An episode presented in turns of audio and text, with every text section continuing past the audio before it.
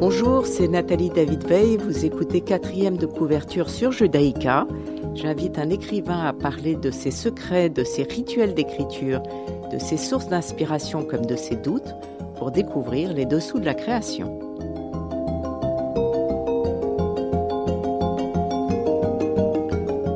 Aujourd'hui, j'ai le plaisir de recevoir à Bruxelles, dans le studio, François Elbron, qui a écrit Deux étés 44 chez Stock. Bonjour François.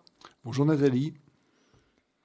Vous êtes entrepreneur et professeur des universités associées à Sciences Po. Vous enseignez euh, plusieurs cours, l'introduction à la stratégie de l'entreprise, la stratégie approfondie de l'entreprise pour plus de 300 élèves de master finance et stratégie communication.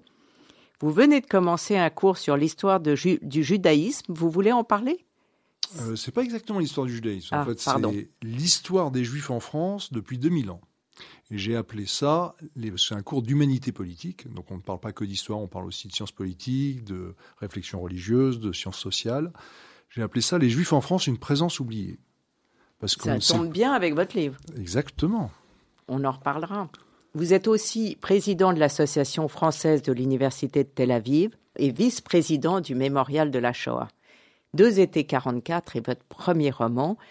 Et je me demandais comment vous avez trouvé le temps pour écrire un si gros roman avec tant de recherches. D'abord, la recherche historique, j'aime ça. J'aime ça, j'adore l'histoire. D'ailleurs, mon rêve quand j'étais jeune, et je l'ai accompli maintenant, c'est de devenir professeur d'histoire. Donc je suis très content. Et puis, j'adore faire des recherches historiques, justement, pour me distraire. Euh, lire de l'histoire, lire des archives historiques, c'est ma distraction.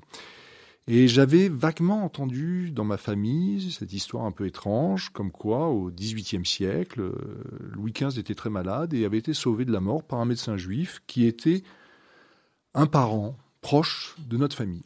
Donc j'avais entendu cette histoire. Et puis en préparant justement ce cours sur l'histoire des Juifs en France, sur 2000 ans, je me suis intéressé à toutes les petites anecdotes amusantes qui meublent la grande histoire, la micro-histoire dans la grande histoire. Et je suis tombé sur l'identité de ce médecin, le docteur Isaïe Serfulman.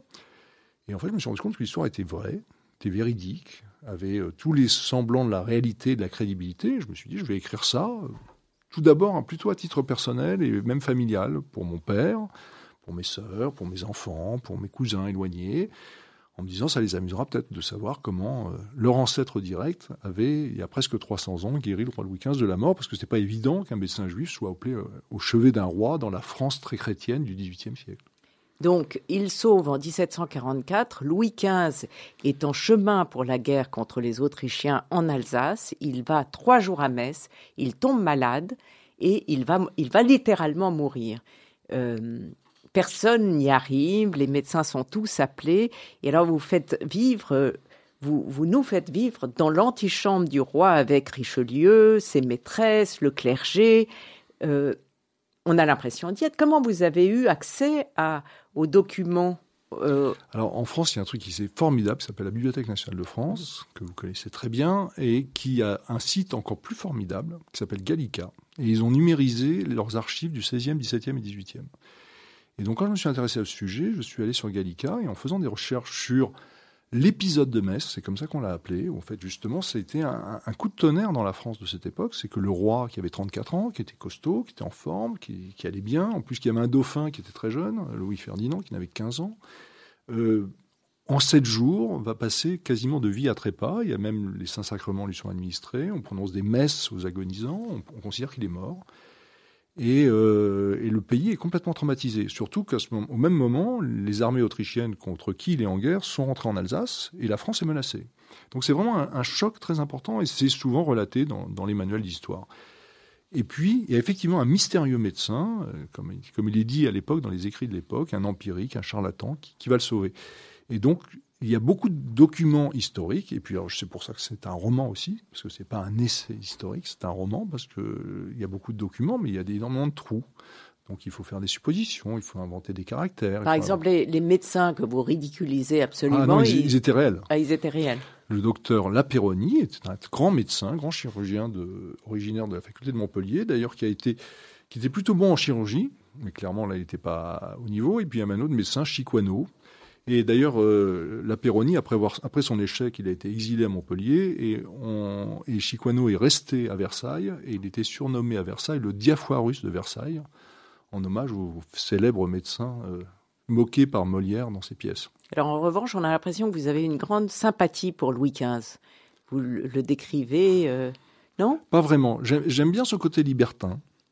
Euh, parce que justement, dans ce, cette époque hypocrite où euh, l'Église a un poids tellement lourd sur la société française à tous les niveaux, euh, il n'est pas hypocrite. Voilà, il a, il a épousé une femme de 7 ans plus âgée que lui, Marie Lechinska, qui lui a donné 10 enfants. Il l'aime plus vraiment, et puis il est, il est beau gosse, il est roi tout-puissant, et donc il a des maîtresses, il aime la chasse, les maîtresses, la guerre. Et donc c'est un jouisseur, c'est un libertin comme ce siècle de libertinage. Donc j'ai pas ni sympathie ni antipathie. Euh, j'ai pas grand, énormément de respect parce qu'il n'a rien apporté à la France, au contraire. Il a apporté beaucoup d'échecs et de faillites, notamment c'est lui qui a perdu le Canada, quand même euh, énorme perte. Et euh, donc j'ai pas vraiment de sympathie, mais bon, c'est un, un, pauvre, un pauvre mec en fait. On sait que le, le roi va, va, va, être sauvé, et vous parvenez à maintenir le suspense. Alors ça, ça m'a assez épaté.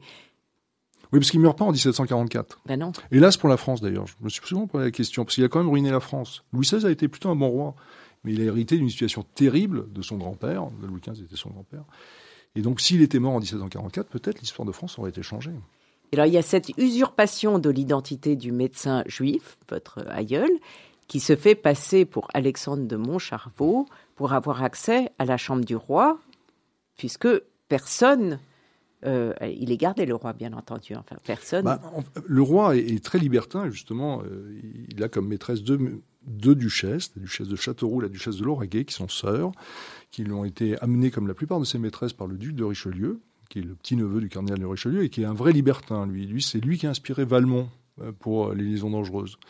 Et donc le roi quand il tombe malade, évidemment, l'Église et ses deux évêques, l'évêque de Soissons, qui est son aumônier, et l'évêque de Metz, qui est présent, en profitent pour remettre la main sur lui et faire gagner ce qu'on appelle le parti des dévots. Il y avait vraiment une querelle entre le parti des dévots, justement, qui trouvait que ce roi libertin était quand même une catastrophe, et le parti, ce parti était proche de la reine, et le parti des libertins. Et donc le, parti des dévots prend la main sur lui. Et en fait, ce qui est très bizarre dans cette histoire, et très mystérieux, c'est que on sait que le médecin juif, le docteur Ullmann, est venu à soigner et à guérir le roi. Évidemment, on ne sait pas comment. Et donc j'ai imaginé différentes situations romanesques. Et euh, ce qui est clair, c'est que le maréchal de Belle-Île, qui gouvernait euh, les trois évêchés et la ville de Metz et la garnison de Metz, a eu forcément un rôle clé pour faire venir un médecin juif. Parce qu'à l'époque, Belle-Île comprenait l'utilité des juifs à Metz, reconnaissait aussi leur savoir-faire médical, parce qu'effectivement les, les juifs de tout temps ont été des meilleurs médecins, parce que pour, pour trois raisons. Ils étaient éduqués en Allemagne, d'après ce que vous dites. Alors, pour trois raisons, les médecins juifs ont toujours été les meilleurs médecins. Et d'ailleurs, c'est pas nouveau. C'est-à-dire, Charlemagne avait un médecin juif. Charles III le Chauve, son petit-fils, avait un médecin juif. Euh, au même, à la même époque que le docteur Ullmann et Louis XV, le pape avait un médecin juif qui était un médecin juif de Ferrare, qui s'appelait Isaac de Lamproso. Donc il y a une triple tradition médicale de grande qualité chez les juifs. La première, c'est l'hygiène, l'hygiène corporelle. On se lave les mains, on isole les malades. La deuxième, c'est un savoir antique, euh, à base de potions, à base de traitements. Et la troisième, c'est s'intéresser aux malades et au diagnostic. Là où ce qu'on voit, et c'est dans les documents d'époque, que j'ai romancé, mais c'est dans les documents d'époque, le roi souffre d'une dysenterie. C'est grave une dysenterie, mais c'est pas non plus dramatique. Qu'est-ce que font ces médecins? Ils le saignent et ils le purgent, et ils le purgent et le saignent. Et euh, il a eu neuf saignées en une semaine, à chaque fois une pinte de sang. Une pinte de sang, c'est 50 centilitres. Donc en une semaine, on l'a quasiment vidé de tout son sang, et c'est pour ça qu'il allait mourir. Et quand le docteur Ullmann intervient, bah, il lui donne des vomitifs, il lui donne des curatifs, il lui donne des potions cicatrisantes, et il va le guérir. Et donc il y a une supériorité de la médecine, euh, à la fois parce qu'il a été formé en Allemagne, comme vous l'avez dit, mais aussi de la médecine juive par tradition. Savait mieux vous, soigner. Vous montrez les juifs à Metz à cette époque qui étaient plutôt acceptés. Oui, ils habitaient dans un ghetto, mais ils étaient plutôt. C'est pas, même pas un ghetto. Même, non Parce qu'un ghetto, c'est un quartier séparé avec des portes qu'on ferme la nuit, comme le ghetto de Venise, justement. Et comme les ghettos qu'on appelait les carrières euh, dans les cités du pape, euh, Avignon, Cavaillon, euh, l'île sur Sorgue. Là, c'est pas fermé, c'est borné. C'est-à-dire qu'ils n'ont pas le droit d'habiter en dehors de ce quartier, ils n'ont pas le droit de posséder une maison dans ce quartier, mais par contre, ils ont le droit d'en sortir quand ils veulent, sauf le dimanche et certaines fêtes catholiques, mais ils ont une liberté de circulation, ils ont une liberté de se mélanger à la population, ils ont une liberté de travail. Et euh, justement, ce qu'on voit dans les écrits de l'époque, c'est que très progressivement, la noblesse se rend compte que les médecins juifs sont de meilleure qualité et font appel à eux. On va écouter votre premier euh, choix, qui est le chant des partisans de Kessel, chanté par Germaine Sablon.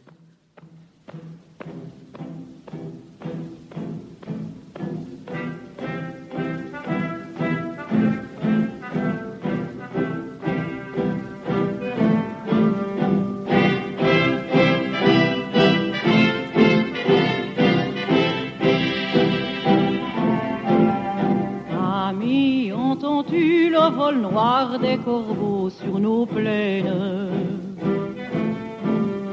Amis, entends-tu le chant lourd du pays qu'on enchaîne? Oh, et partisans, ouvriers et paysans, à vos armes. Ce soir, l'ennemi connaîtra le prix du sang et des larmes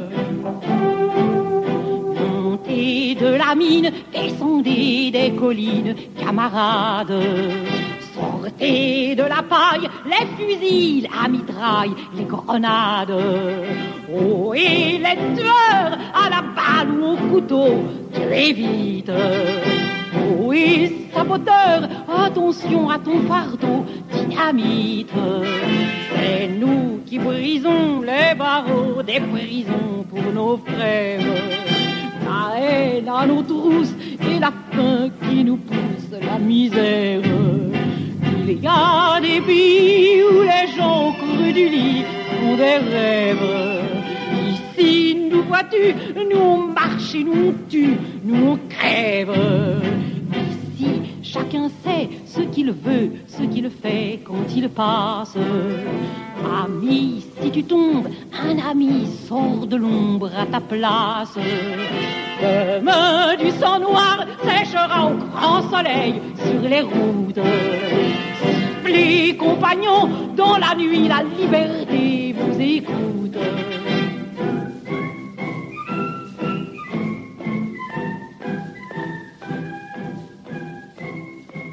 François Elbron, vous écrivez deux étés 44 chez Stock euh, et vous venez de nous faire écouter le chant des partisans. Oui, parce que c'est un de mes chants préférés. Euh, j'aime les chants. J'aime pas forcément la musique, mais j'aime les chants. Et euh, c'est un chant qui est écrit par un, résistant français, un grand résistant français, Joseph Kessel, juif, très juif, très sioniste, assez peu su. Et en fait, quand Kessel arrive à Londres, il voulait se battre, il était un héros de la Première Guerre mondiale, il voulait se battre, et De Gaulle lui dit Non, euh, Kessel, j'admire votre plume, etc. Écrivez-moi le roman de la résistance. Et il écrit, je trouve, un des plus beaux textes, des plus beaux romans de la résistance, qui est L'Armée des Ombres. Et puis après, il veut toujours aller se battre. Et là, son copain euh, Emmanuel Dacier de la Vigerie, non, il dit euh, Jeff, parce qu'il l'appelait Jeff, écris-moi le chant de la résistance. Et il écrit le chant des partisans. Voilà. Alors, il l'a écrit, soi-disant, avec son neveu Maurice Royon, mais c'est surtout Kessel qui l'a écrit sur une musique de Anna Marley, qui est une musique avec des tonalités, comme on l'a entendu, russe, parce que Kessel était d'origine russe, et qui a été changée, l'interprétation Germaine Sablon, qui était sa maîtresse à l'époque, une grande actrice et une grande chanteuse, et qui était elle aussi une très grande résistante. Donc c'est un hommage à la résistance, parce qu'il y a aussi de la résistance dans mon roman. Oui, alors vous commencez par l'automne 1927. Euh, Julien et Lucie Hayem viennent de perdre leur fils et Julien raconte à sa petite fille Anne-Marie Klotz le récit de ce médecin Isaïe Claire Ullmann. Et, euh, donc il y a plusieurs, euh, il y a plusieurs chapitres dans, votre livre. Metz est la plus longue puisque ça va de la page 21 à la page 209. Mais avant, ça existe. Et puis, vous, vous liez cette histoire à un autre été, 44, qui est 1944. Tout à fait. Est-ce que vous aviez au départ voulu mêler toutes les histoires, parler de... Pas du tout. Pas du tout. Alors racontez. Euh, d'abord, comme je vous l'ai dit, au début, je voulais écrire un petit essai historique. Et après, je me suis rendu compte que c'était romanesque. Et donc, j'ai voulu raconter l'été 1744. Comment, dans une ville de province, de garnison, aux marges du royaume, dans une petite communauté juive, assez prestigieuse à l'époque, parce qu'elle était très organisée, mais dans une petite communauté juive, un médecin juif peut être amené à soigner le roi. Et qu'est-ce qui va se passer surtout entre le roi et le médecin juif? Ils vont avoir trois jours et trois nuits ensemble. Mais j'ai donc j'ai souhaité raconter de manière romancée, évidemment, je ne sais pas ce qui s'est passé dans la chambre vraiment du roi, mais je l'ai imaginé. Ce dialogue entre un médecin juif, le roi n'avait jamais vu de juif, les juifs étaient interdits à Versailles à l'époque, à Paris, et, euh, et, puis un médecin juif, ça fait au moins 400 ans qu'un roi n'avait pas dialogué avec un juif en France. Donc j'ai imaginé ça, c'était... Et d'ailleurs, le premier titre, un des titres initial de mon roman, était Un autre été 44. Et puis à un moment donné, j'écris à la plume, sur le papier, parce que je ne tape pas, j'écris à la main, j'écris Le docteur Isaïe Serfulman sauve le roi Louis XV le 18 août 1744.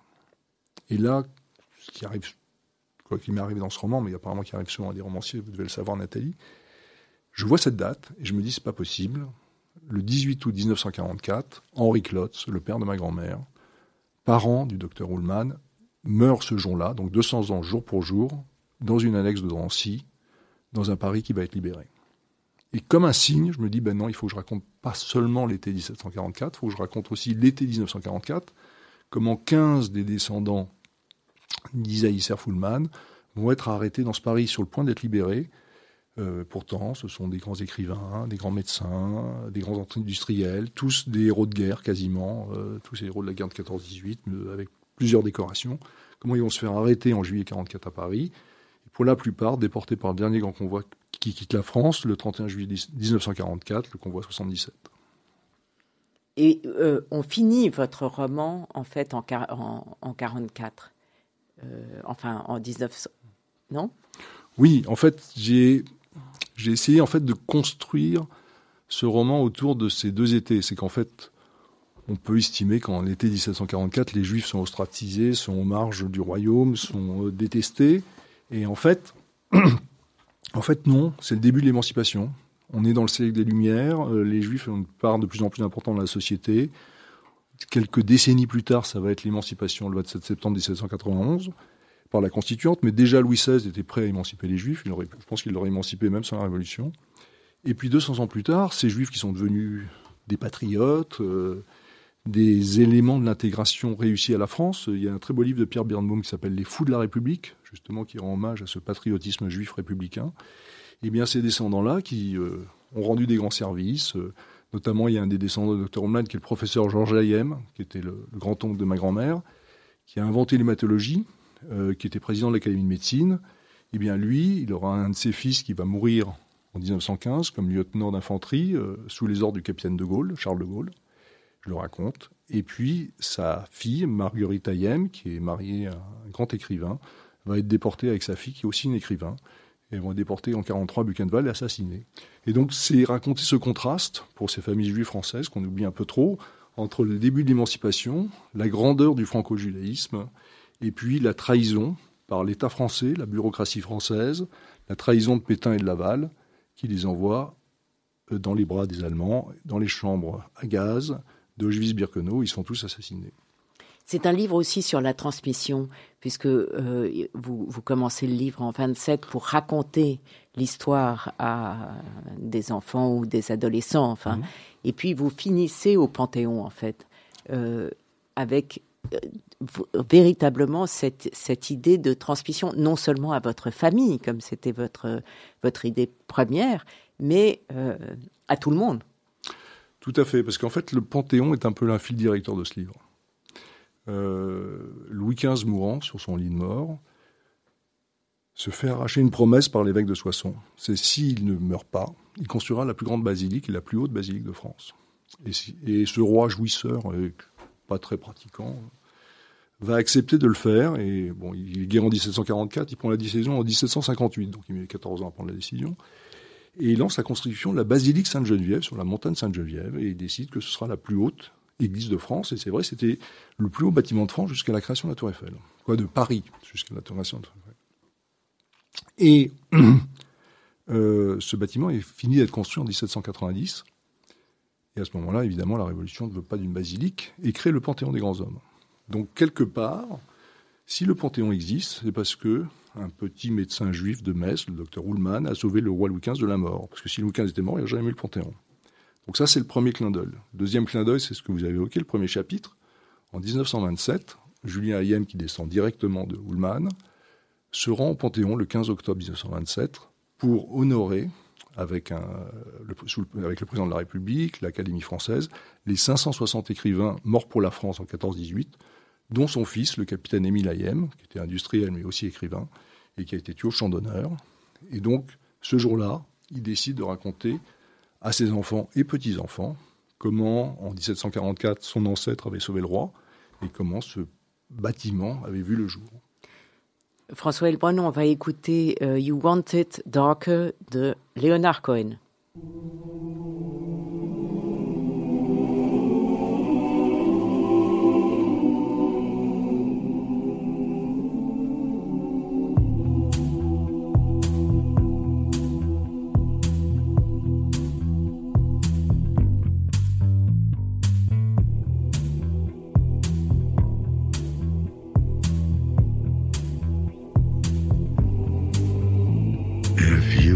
dealer, I'm out of the game. If you are the healer, means I'm broken and lame.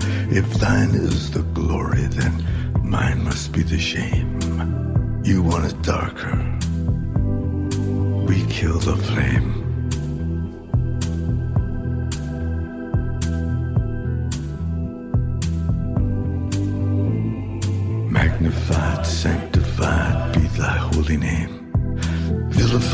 crucified in the human frame, a million candles burning for the help that never came.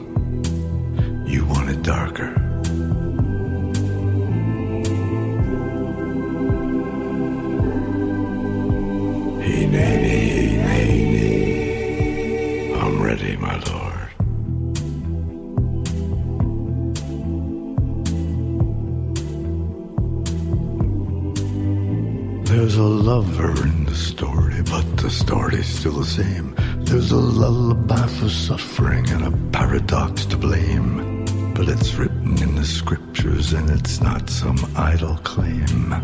You want it darker. We kill the flame.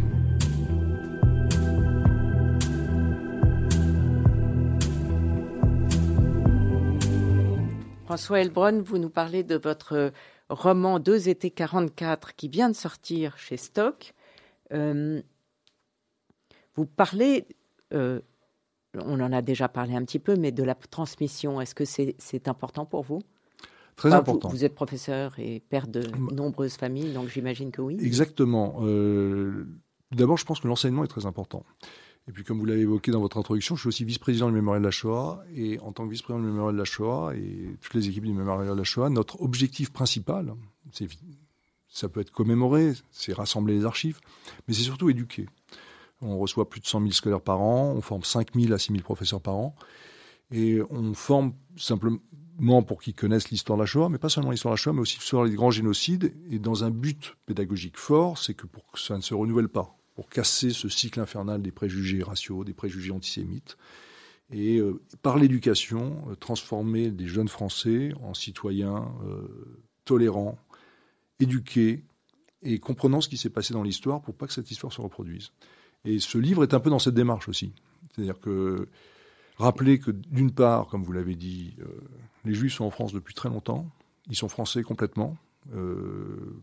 Je le dis souvent à des copains savoyards, mais bon, euh, nous on est français depuis avant vous. Hein. On est d'abord on est là depuis très longtemps sur le territoire français depuis 2000 ans souvent. Et puis euh, les Juifs sont devenus français en 1791. Vous les Savoyards et les Niçois, vous êtes devenus français en 1860. Alors ne, ne donnez pas des leçons de patriotisme. Ça c'est un peu une blague, mais une boutade. Mais ça, c'est un des, thèmes. L'autre thème, c'est qu'il y a eu une trahison de l'État français. Il y a une trahison des hauts fonctionnaires français, de la bureaucratie française. Pas une trahison de la France. Parce que les Français ont été plutôt, sont plutôt bien comportés à l'égard de leurs juifs. Ils ont plutôt soit pas dénoncé, ce qui est déjà pas mal, soit caché. Et, donc, c'est aussi cette histoire que je raconter euh, pour que la France réfléchisse, et les gens qui liront ce livre, que j'espère qu'ils liront ce livre, réfléchissent aux mécanismes qui poussent à l'exclusion, à la dénonciation, à la délation, à l'arrestation, à la spoliation et à la mise à mort de citoyens parmi d'autres. Et effectivement, il y a beaucoup de textes qui sont écrits, de très beaux textes qui sont écrits sur les juifs étrangers déportés de France, mais on, rappelle pas assez souvent euh, l'importance de la déportation des juifs français. Il y a plus de 25 000 juifs français qui ont été déportés. Et puis l'année dernière, dans un débat inadmissible, il y a eu un faussaire de l'histoire, un négationniste de l'histoire, un révisionniste de l'histoire qui a osé se présenter à la présidentielle, il s'appelle Éric Zemmour, et qui a osé ressortir le, le baratin sorti par Pétain et Laval à leur procès, qui était que l'État français avait euh, protégé ses juifs français et avait sacrifié les juifs étrangers pour protéger les juifs français, qui était un argument de propagande, surtout de Pétain, pour sauver sa peau au moment de son procès, et c'était totalement une hérésie, mais Zemmour a sorti ça, bien que juif, pour faire plaisir à l'électorat d'extrême droite, et d'ailleurs Le Pen, Jean-Marie Le Pen en était ravi, il a dit... Euh, Zemmour dit tout ce qu'on ne peut pas dire. Nous, on ne peut pas dire, lui, il peut le dire, voilà. Et donc c'était inadmissible. Donc ce livre aussi est une réponse. C'est-à-dire que ces, ces 15 patriotes français, les familles Hayem, Klotz et Elbron, qui finissent à Auschwitz, euh, ben non, ils ont été trahis par leur pays. Et le statut des juifs du 3 octobre 40 mais exclut les juifs français du paysage français. Ils ont plus le droit d'être magistrats, juges, professeurs, médecins, professeurs. Et donc c'est pour rappeler cette histoire et pour la transmettre. Elle est aussi, alors là vous avez raison, c'est aussi la transmission vis-à-vis des enfants. Euh, J'ai cinq enfants et effectivement ce livre a été écrit pour eux pour qu'ils connaissent la richesse et la profondeur de leur histoire avec ses, sa grandeur et ses tragédies. C'est, euh, on voit dans votre livre la fierté d'être français, vous venez d'en parler, d'être juif aussi. C'est dans quel ordre? C'est les deux mélangés? François Elbrun? Euh, Je suis profondément français. Euh, par ma culture, par ma naissance, par mes traditions, par mes goûts, par mon amour de la France, de toutes ces, de toutes ces terres. Euh, et je suis profondément juif. Euh, et il y, a une très belle phrase qui m'avait frappé, c'était ce président de la République, limite antisémite, euh, qui ne comprenait rien aux Juifs et encore moins à Israël, qui a totalement trahi Israël, qui était Georges Pompidou, demandait une fois au grand rabbin Kaplan, qui lui avait été un héros de 14-18 et un résistant formidable pendant la, Seconde Guerre mondiale, il lui avait dit, mais monsieur le grand rabbin, entre la France et Israël, que préférez-vous? Et Kaplan lui avait répondu, mais monsieur le président, pourquoi voulez-vous que je préfère mon père ou ma mère? Et c'est une belle réponse. Et pour moi, être français, ben, c'est la patrie, c'est la terre du père. Euh, être juif, c'est la filiation maternelle, c'est le rapport à la mère, justement, à l'affection, euh, à la culture. Et il n'y a pas à choisir. Il n'y a pas à choisir. On est multiple. Tout le monde est multiple. Tout le monde a des. Et ça, on ne doit pas. Euh, et justement, le jacobinisme réducteur est une chose que je ne supporte pas. Euh, je ne supporte pas, justement vis-à-vis -vis de certaines régions. On n'a pas le droit d'être corse et français. Euh, bah si, on est français et corse, euh, on est français et briard, on est français et basque. Et on peut avoir des identités multiples et on peut être noir et musulman et français. Et, et moi, je revendique haut et fort à la fois cet universalisme de l'attachement à la France, mais aussi ces particularismes de l'attachement identitaire à une culture, à des traditions et à une mémoire. François Elbron, est-ce que le fait d'avoir écrit un livre euh, vous a donné envie de continuer? Alors c'est pas moi, moi oui. J'espère que ça va donner envie à mon éditeur de me d'accepter un nouveau manuscrit, mais j'ai plein d'autres idées. Moi, Historique toujours. Oui, toujours. Moi, j'adore l'histoire. Donc c'est les... j'ai même quatre idées de romans, euh, tous historiques. Ça peut pas être assemblé en un? Ah bah non, là déjà j'en ai mis deux en un, oui. voire trois. non, non, euh, et j'ai en fait j'ai toujours, comme beaucoup, je crois qu'il y a 5 millions de Français ou en Belgique ça doit être euh, la même proportion qui veulent écrire un roman. Bon, j'ai toujours voulu écrire, évidemment j'ai pas toujours eu le temps. Et puis euh, effectivement il faut avoir le temps. Il faut, vous le savez, euh, vous écrivez, euh, il faut avoir devant soi plusieurs semaines ou de manière Moi, quotidienne, année. quotidienne on écrit parce que sinon c'est pas possible. Est-ce que vous avez un conseil de lecture? Oui, tout à fait. J'ai lu un, récemment un très beau livre sur un sujet assez proche du mien, qui s'appelle Ce pays qu'on appelle vivre d'Ariane Bois. Je crois que vous avez invité dans votre radio. Et c'est très beau parce que c'est la première fois qu'on raconte un autre camp. Moi, je raconte Drancy. Je raconte beaucoup Drancy, ce camp du nord de la France où 90% des juifs français et étrangers sont passés. Elle, elle raconte de manière romancée, mais de manière historique parfaite. Moi, j'attache toujours beaucoup d'importance à l'exactitude historique l'histoire du camp des Milles, qui était un camp d'internement en zone libre, où étaient surtout internés des, des juifs étrangers, souvent opposants au nazisme, euh, d'origine allemande, autrichienne, euh, hongroise, tchèque. Et il y avait beaucoup d'artistes, notamment Max Ernst, Hans Bellmer et d'autres. Et c'est un camp d'où Vichy, euh, l'État français, va livrer 2000 juifs à l'été 42, sans occupation allemande, c'est toujours la zone libre, l'été 42. va livrer 2000 juifs, hommes, femmes et enfants, 55 enfants, qui partiront vers Nancy, puis après qui seront tous exécutés à Auschwitz. Et c'est un très beau livre de mémoire, mais aussi d'histoire et d'enseignement de l'histoire. Et donc c'est aussi un très beau roman avec une histoire de résistance euh, auquel j'ai été très sensible. Merci François Elbron. Il faut lire les deux étés, pardon, deux étés 44 aux éditions Stock. Metz 1744, Drancy 1944. Merci François Elbron. Merci Nathalie Deveday. Cette émission sera rediffusée dimanche à 14h. Vous pouvez la réécouter sur vos podcasts et sur le site de Radio Judaïka. Et je vous retrouve mardi prochain à 11h.